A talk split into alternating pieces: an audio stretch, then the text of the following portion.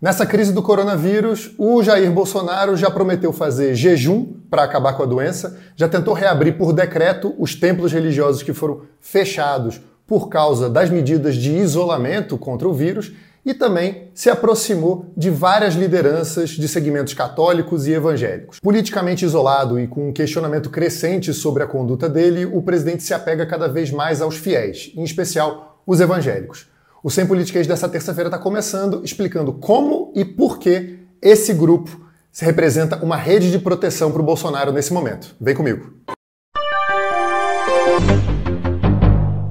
Na medida em que foram surgindo os sinais de isolamento político, de desgaste da popularidade do Bolsonaro nessa crise do coronavírus, ele fez uma série de movimentos para tentar ampliar o seu vínculo, a sua identificação com vários segmentos religiosos. Ele fez algum contato com lideranças católicas, mas é, eram lideranças católicas que não são exatamente as da cúpula da igreja. É, ele recebeu várias pessoas ali naquele cercadinho do Palácio da Alvorada, algumas lideranças católicas, algumas pessoas de grupos religiosos ligados à Igreja Católica, mas ele se desconectou, obviamente, é, de, da cúpula da igreja, porque, se você prestar atenção, obviamente, no noticiário, o Papa Francisco, que é a principal liderança da Igreja Católica, e a CNBB, que é a Conferência Nacional dos Bispos do Brasil, que é a entidade que congrega ali as lideranças católicas no Brasil, é, se posicionaram a favor das medidas de isolamento social. As missas que são celebradas é, pela Igreja Católica, elas estão ocorrendo muitas vezes é, pela internet, enfim, as igrejas elas não estão fazendo um movimento de pressão para é, reabrir e retomar as atividades presenciais, como está acontecendo em muitos grupos evangélicos. Então, o Bolsonaro ele fez, obviamente, alguns contatos com esses grupos católicos, mas ele está focando principalmente nos evangélicos. E por que, que isso acontece? A gente já fez um programa aqui sobre esse assunto, na verdade, sobre o vínculo do Bolsonaro com é, os grupos evangélicos, em janeiro desse ano, ali, quando a popularidade dele estava se concentrando bastante em grupos é, em, entre os eleitores evangélicos. Né? A avaliação positiva era vista ali, de certa maneira, de uma maneira um pouco mais alta nesses grupos religiosos. O que está acontecendo agora também é algo dessa natureza. Nessa crise do coronavírus, o que a gente observa é exatamente um reforço desse vínculo, um reforço dessa ligação do Bolsonaro com os evangélicos. Você se lembra, obviamente, durante a campanha presidencial, essa ligação já começava a ficar mais clara. Ela, o ponto ali de, de apoio, o ponto de ligação que existia entre o Bolsonaro e esses grupos evangélicos é a defesa da agenda conservadora.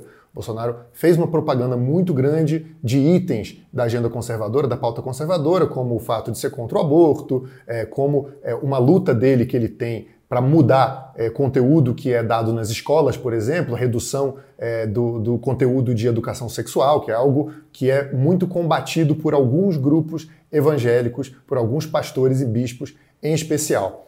Isso, essa ligação, ela ficou clara durante a campanha e ela se manifestou na prática. Ali, às vésperas do segundo turno, as pesquisas de opinião mostravam que existia um apoio muito maior dos evangélicos do que dos católicos é, ao Bolsonaro. É, ali, quase alguns dias antes do segundo turno, os números do Datafolha mostravam mais ou menos que é, o, o, Bolsonaro tinha o apoio de. tinha o voto declarado de 51% dos católicos, dos eleitores que se declaravam católicos, mas ele tinha 69% entre os eleitores que se declaravam evangélicos. Então, essa diferença grande mostrava ali que existia um vínculo, uma identificação muito maior desses eleitores evangélicos com o Bolsonaro. O que aconteceu naquele momento foi que esse grupo ele foi muito importante para o Bolsonaro porque ajudou ele a, de certa maneira, a furar é, um reduto, né, furar uma bolha que estava muito mais identificada com a esquerda. O que, que eu quero dizer com isso? É, os evangélicos, o perfil socioeconômico da população evangélica no Brasil, é, ela concentra uma quantidade relativamente maior de pessoas de baixa renda em comparação com é, outras religiões e em comparação com a média da população de maneira geral. Eu quero dizer com isso que, se você pegar ali a pirâmide social é, do Brasil, você vai ter ali uma definição, tamanho da pirâmide social, mas a maioria da população tem renda baixa e as coisas vão subindo, à medida que você sobe na pirâmide de renda, você vai ficando com menos gente, naturalmente. Isso acontece basicamente em qualquer país do mundo. Entre os evangélicos, essa base é um pouco mais larga. Eu quero dizer com isso que existem mais evangélicos de baixa renda do que pessoas de baixa renda no restante da população. Isso proporcionalmente, naturalmente. Isso então ajudou o Bolsonaro a entrar um pouco nesse segmento de baixa renda. Porque o segmento de baixa renda, ele tradicionalmente, nas últimas eleições, historicamente, ele tinha uma identificação com a esquerda, com o PT, principalmente depois que o Lula assumiu o governo. A partir da eleição de 2006, é, houve uma identificação maior desses segmentos de baixa renda com o PT. Isso pode se dever a uma série de fatores, medidas de distribuição de renda que foram tomadas pelo, pelo governo, é, pelos governos do PT é, ao longo dos últimos anos, programas como o próprio Bolsa Família, que são programas muito grandes que atingem milhões e milhões de pessoas de baixa renda. Enfim, é, a entrada do Bolsonaro pelo viés da religião, pelo viés do, dos costumes, é, ajudou ele então a penetrar nesses segmentos. Por que, que isso foi importante para ele naquele momento? Porque ele já tinha o apoio de uma faixa mais rica da população. É, se você lembrar muito bem, quem começou a declarar apoio a ele no início da campanha eram principalmente eleitores de renda mais alta, de escolaridade mais alta. Então, ele conseguiu compensar isso depois. É, de certa maneira, isso é apenas uma hipótese, a gente não consegue ter um retrato completo do comportamento de todos os eleitores, mas é, certamente essa questão dos costumes ajudou ele a entrar também nessa parte mais baixa da pirâmide. O que está acontecendo agora na crise do coronavírus é o contrário. As primeiras pesquisas que perguntavam aos eleitores o que, que eles achavam do desempenho do Bolsonaro nessa crise, essas pesquisas mostraram que o Bolsonaro começou a perder apoio primeiro na parte de cima da pirâmide, entre os mais ricos. É, pessoal com curso superior, pessoal que tem mais acesso à informação, que estava assistindo o noticiário ali mais ou menos em tempo real, começou a avaliar de maneira negativa o comportamento do Bolsonaro primeiro. Então ele começou a perder é, é essa parte, um pouco dessa parte de cima da pirâmide. Agora, esse movimento dele de reforço do vínculo com os evangélicos pode ser, isso é uma análise que eu posso fazer, pode ser uma maneira dele de tentar então se resguardar, se proteger e blindar pelo menos essa fatia que ele tem um pouco nas faixas mais inferiores da pirâmide de renda. Essas últimas pesquisas que foram feitas agora nesse período de crise mostram que esse esforço faz algum sentido sim. É, os evangélicos eles tem de fato uma ligação mais positiva com o Bolsonaro do que outros grupos sociais. Na verdade, se a gente pegar os números e tentar analisar qual é o percentual de aprovação ao trabalho do Bolsonaro entre os grupos sociais considerados relevantes, que têm um peso relevante na população, né, que não são pequenos grupos, os evangélicos apoiam mais o Bolsonaro do que qualquer outro desses grupos relevantes. E eu digo que os evangélicos são um grupo relevante porque eles compõem mais ou menos 30% da população hoje. Houve um crescimento muito grande das religiões evangélicas ao longo dos últimos anos e eles são, de fato, um grupo com peso social e, por consequência, com peso político relevante. Só como base de comparação, os católicos, as pessoas que se declaram católicas, são 50% da população, mais ou menos, metade da população. E os evangélicos, mais ou menos ali 30%, então, da população. É, os números dessa última pesquisa da Datafolha desenham mais ou menos essa diferença de comportamento, na verdade, diferença de percepção que esses diferentes grupos têm em relação ao trabalho do Bolsonaro. Eu vou mostrar então alguns desses números. O Datafolha perguntou no início de abril, então, para os brasileiros, mais de 1.500 brasileiros, o que, que eles achavam do desempenho do trabalho do Bolsonaro na crise do coronavírus. E a resposta realmente refletiu essas diferenças. Entre os católicos, que são ali aqueles, aquela metade da população, 31% dizem que o trabalho do Bolsonaro é ótimo ou bom. Isso ficou mais ou menos ali em linha com a média da população brasileira, que ficou ali na faixa de um terço dizendo que o trabalho do Bolsonaro é ótimo ou bom. É, lembrando que o trabalho de outras autoridades foi mais bem avaliado. O trabalho do Ministério da Saúde ficou acima dos 70% de aprovação. É, bom, então voltando, os católicos dizem que 30, 31% dizem que o trabalho do Bolsonaro é ótimo bom. Entre os evangélicos, esse percentual é de 41%. É uma diferença que pode parecer pequena, assim, se você olhar 31 para 41, mas veja bem, é um terço de diferença a mais. É, uma, é relativamente um apoio muito maior. Ali, os evangélicos estão se aproximando de metade da aprovação, enquanto os católicos estão ali em menos de um terço da aprovação. E a rejeição ao trabalho do Bolsonaro também se divide mais ou menos dessa mesma maneira. Olhando os números aqui, 42% dos católicos acham que o desempenho do Bolsonaro é ruim ou péssimo. Entre os evangélicos, essa reprovação é só de 28%, aí uma diferença de 14 pontos, que também é bem considerável.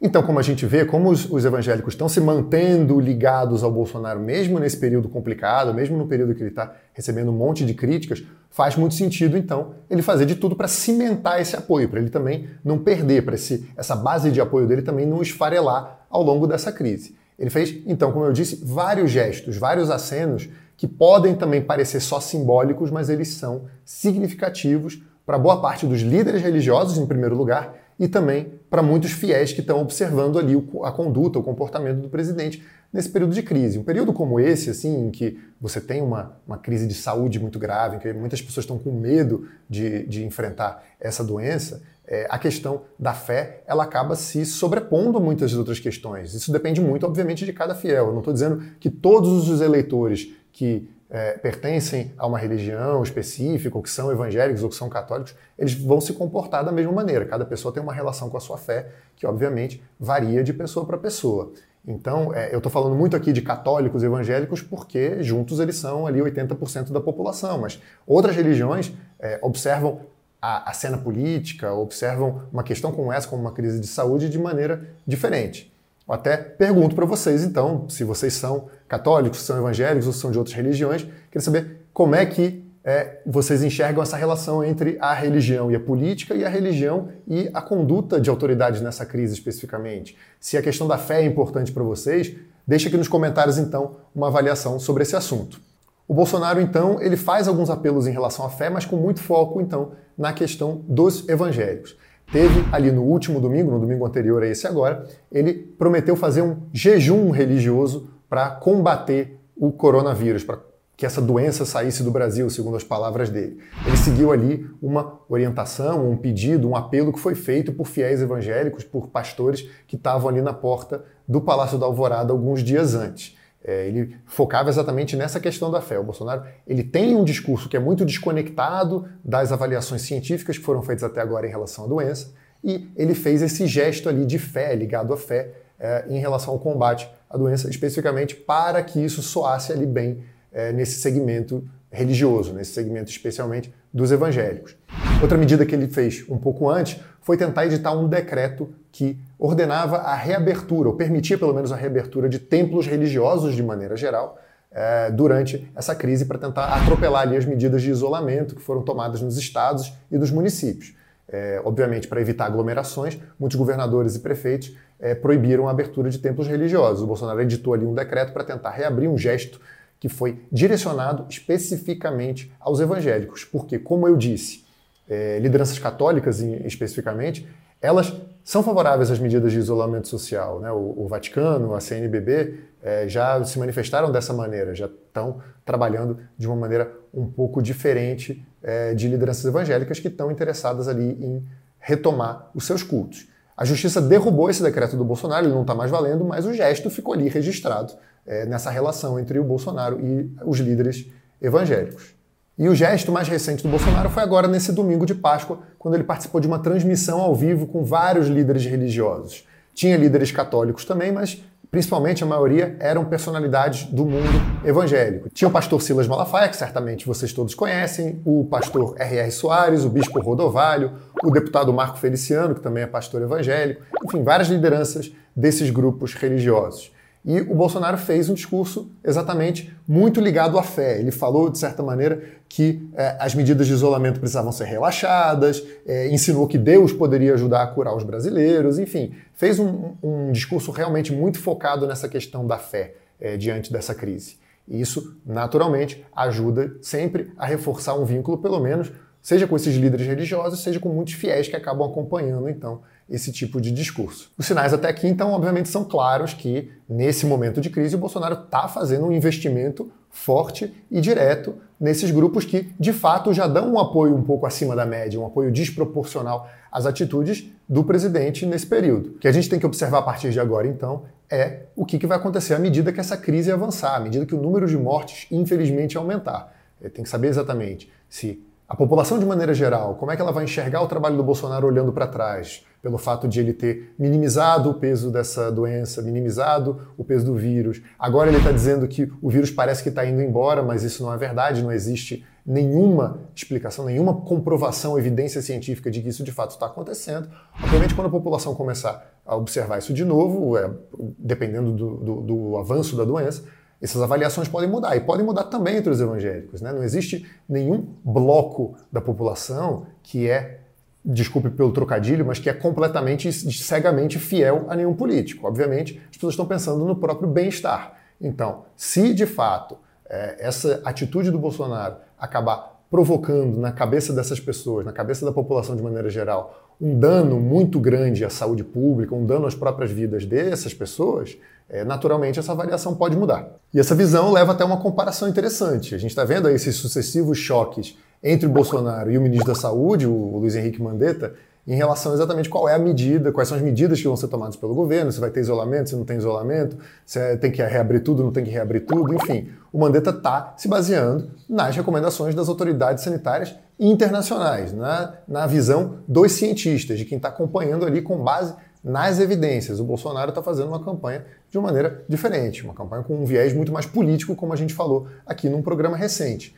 E o Mandetta, ele é católico, ele diz que reza, vai à missa, é, diz que é um homem de fé, que tem fé exatamente que o país vai passar por isso tudo, mas isso não significa que ele está abandonando as medidas de saúde, as medidas técnicas. Então, é, a gente não está aqui exatamente dizendo que você tem que jogar a fé de uma pessoa no lixo, de que deve desconsiderar exatamente a fé de qualquer pessoa, a, a visões religiosas sobre qualquer fenômeno. Mas as medidas técnicas, elas devem ser tomadas com base na ciência, e é isso que um governo precisa fazer. Um governo ele não pode se apegar somente a essas questões mais, digamos assim, sobrenaturais ou de fé de cada uma das pessoas.